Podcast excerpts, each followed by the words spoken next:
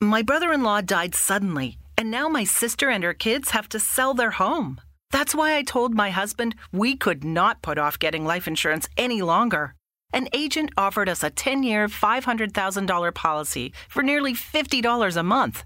Then we called SelectQuote. SelectQuote found us identical coverage for only $19 a month, a savings of $369 a year. Whether you need a $500,000 policy or a $5 million policy, Select Quote could save you more than 50% on term life insurance. For your free quote, go to selectquote.com. Selectquote.com. That's selectquote.com. Select Quote. We shop, you save. Full details on example policies at selectquote.com slash commercials.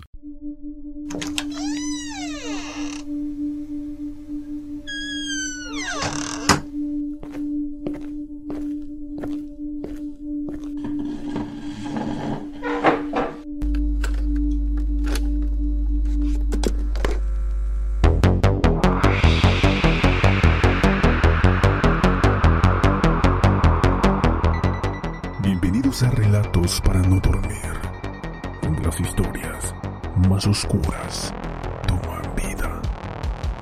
Comenzamos.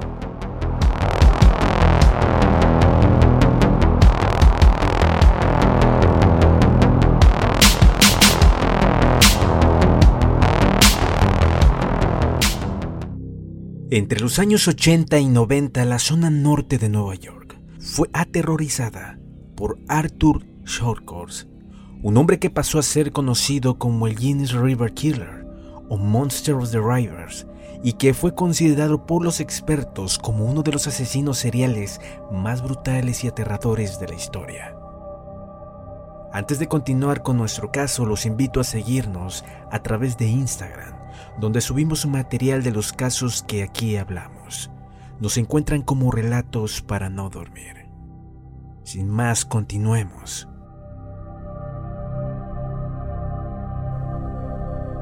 Arthur John Shortcourse nació el 6 de junio de 1945 en Kirin, Maine, en una familia donde su madre le propinaba toda clase de maltratos físicos y psicológicos. Parece ser que la matriarca, entre otras cosas, le amenazaba con extirparle los genitales si no se portaba bien y hasta le sodomizaba con un palo de escoba. Todo ello influyó en su carácter y le llevó a convertirse en un niño taciturno, callado y muy violento. Entre sus hobbies preferidos estaba aprender fuego a cualquier cosa, pegar a animales y a niños más pequeños y pasearse con una barra de hierro en el autobús del colegio. Con 18 años cometió su primer delito al entrar en uno de los grandes almacenes de Strangis tras romper un cristal. El sonido de la alarma lo asustó y todo terminó en una regañina por parte de los agentes. Muchas personas le veían como una especie de loco. Tras dejar el colegio y casarse con Sarah Shertenton, tuvo su primera hija. Dos años después, ya con 21, se divorció y el ejército le reclutó. Lo enviaron a Vietnam y fue allí donde dio rienda suelta al asesino y caníbal que llevaba dentro. Veo una mujer y le disparo. No quedó muerta del todo y la até a un árbol. De una de las chozas sale una muchacha y la llevo para atarla con la otra. Son el enemigo, por lo que le corto el cuello a la primera. Como los vietnamitas son supersticiosos, clavo su cabeza en un poste para que no vengan más. Luego corté la carne de la pierna de aquella mujer por el muslo hasta la rodilla, como un jamón, y lo asé en el fuego. No olía muy bien, pero cuando estuvo bien asada, me puse a comerla. Tras su participación en la guerra de Vietnam, el joven desarrolló un importante estrés postraumático que le llevó a sacar su lado más agresivo, principalmente el pirómano. En todos los trabajos donde estuvo provocaba incendios sin que nadie sospechase de él. Además alarmaba de los mismos convirtiéndose en un héroe, hasta que lo pillaron robando en una gasolinera y alegó que una voz se lo ordenaba. El juez Wilsek le condenó a cinco años de prisión pero salió a cabo de dos años. Su vida después de la cárcel no fue muy buena. Dado sus antecedentes, nadie quería contratarlo y solo pudo ejercer como jardinero o basurero en el vertedero municipal. Durante este tiempo se casó dos veces más. La tercera el 22 de abril de 1972 con Penny Shervino. El 7 de mayo, Jack Blade, de 10 años, desapareció de su casa. El niño era muy amigo de Art, así lo llamaban cariñosamente, y solían ir a pescar juntos. Previamente a la desaparición, la madre prohibió a sus hijos que se relacionaran con este hombre, dado sus antecedentes y las historias de guerra que les contaban. Así que cuando Jack no regresó a casa y un testigo les vio junto a la noche de autos, los padres alertaron a la policía. Al acudir hasta el domicilio del sospechoso y tomarle declaración, este dijo haberlo visto en compañía de su amigo Jimmy. Pero la mañana siguiente cambió su versión y afirmó que la última vez que lo vio fue cuando le acompañó a la piscina del colegio. Pese al giro en su declaración, los investigadores no vieron nada raro en su historia y empezaron a sospechar de la propia familia que tenía problemas con la justicia. La investigación dio un giro y buscaron pruebas en la propia casa de los Blake. Sometieron a los padres al polígrafo y al no encontrar nada sospechoso, concluyeron que el muchacho se había fugado. Entonces la búsqueda se desarrolló en bosques, casas abandonadas y riachuelos de la zona, donde decenas de voluntarios y soldados de una base militar cercana ayudaron en su localización. Llegados el mes de septiembre se produjo una segunda desaparición en la zona, la de Karen Angel, de 8 años. Estaba aquí y unos segundos después desapareció, había dicho su madre. El dispositivo de búsqueda se inició enseguida y gracias a un testigo se supo que la niña estuvo al lado del río en compañía de un hombre con una bicicleta blanca. La descripción física del individuo era similar a la de John, y la de la bicicleta también. Todas estas coincidencias llevaron a los agentes directamente a la casa de Arthur. Al mismo tiempo, otros policías localizaban el cadáver de la pequeña bajo el citado puente. Yacía boca abajo, semidesnudo y cubierto de piedras y escombros. La pequeña presentaba signos de haber sido violada y estrangulada. Tras su detención, Shawcross confesó: Debo de haberlo hecho, pero realmente no lo recuerdo. Quizás he perdido el conocimiento. En ese mismo interrogatorio, el sospechoso dio pistas de dónde podría estar Jack. Tres días más tarde, y gracias a la localización aportada, encontraron su ropa y un esqueleto. Era Jack Blake. Arthur se enfrentaba así a dos cargos por asesinato. El 17 de octubre de 1972, el juez Wilkes, quien años antes condenó a Shawcross por un delito menor, sentenció al acusado a 25 años de prisión, rechazando con la petición de internarlo en un psiquiátrico.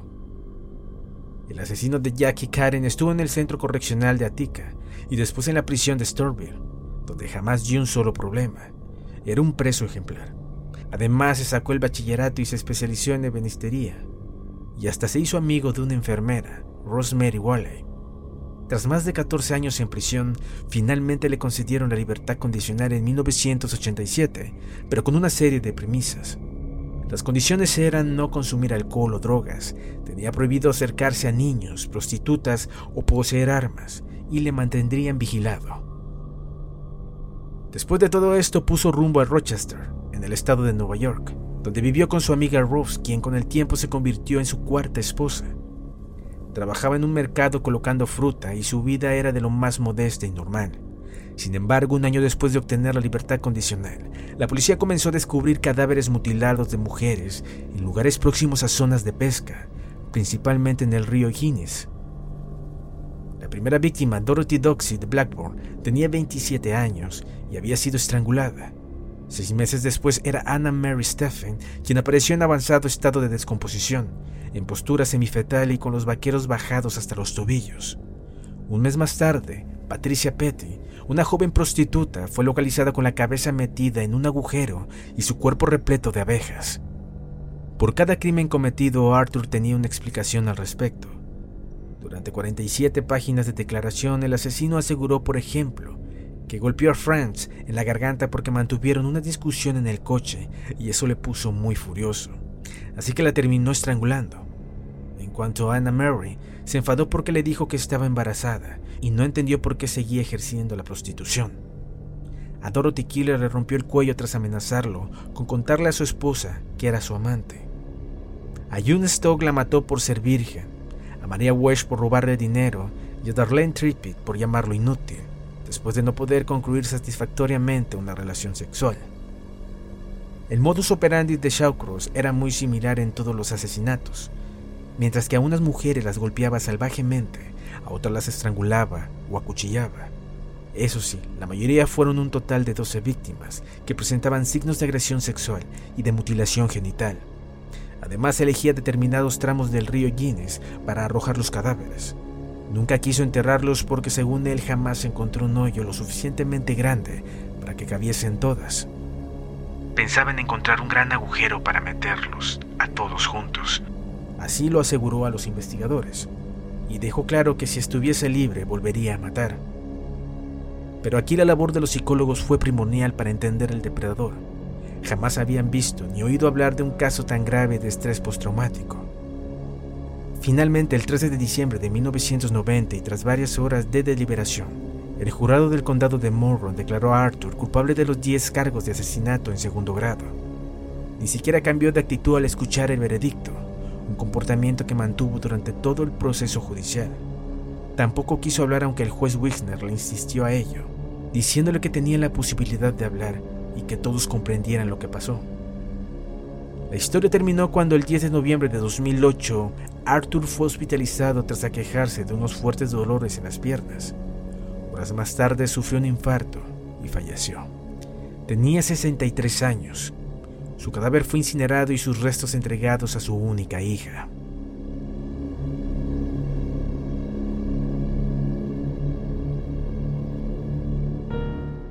Si te ha gustado nuestro programa, no olvides seguirnos y nos escuchamos en una próxima emisión.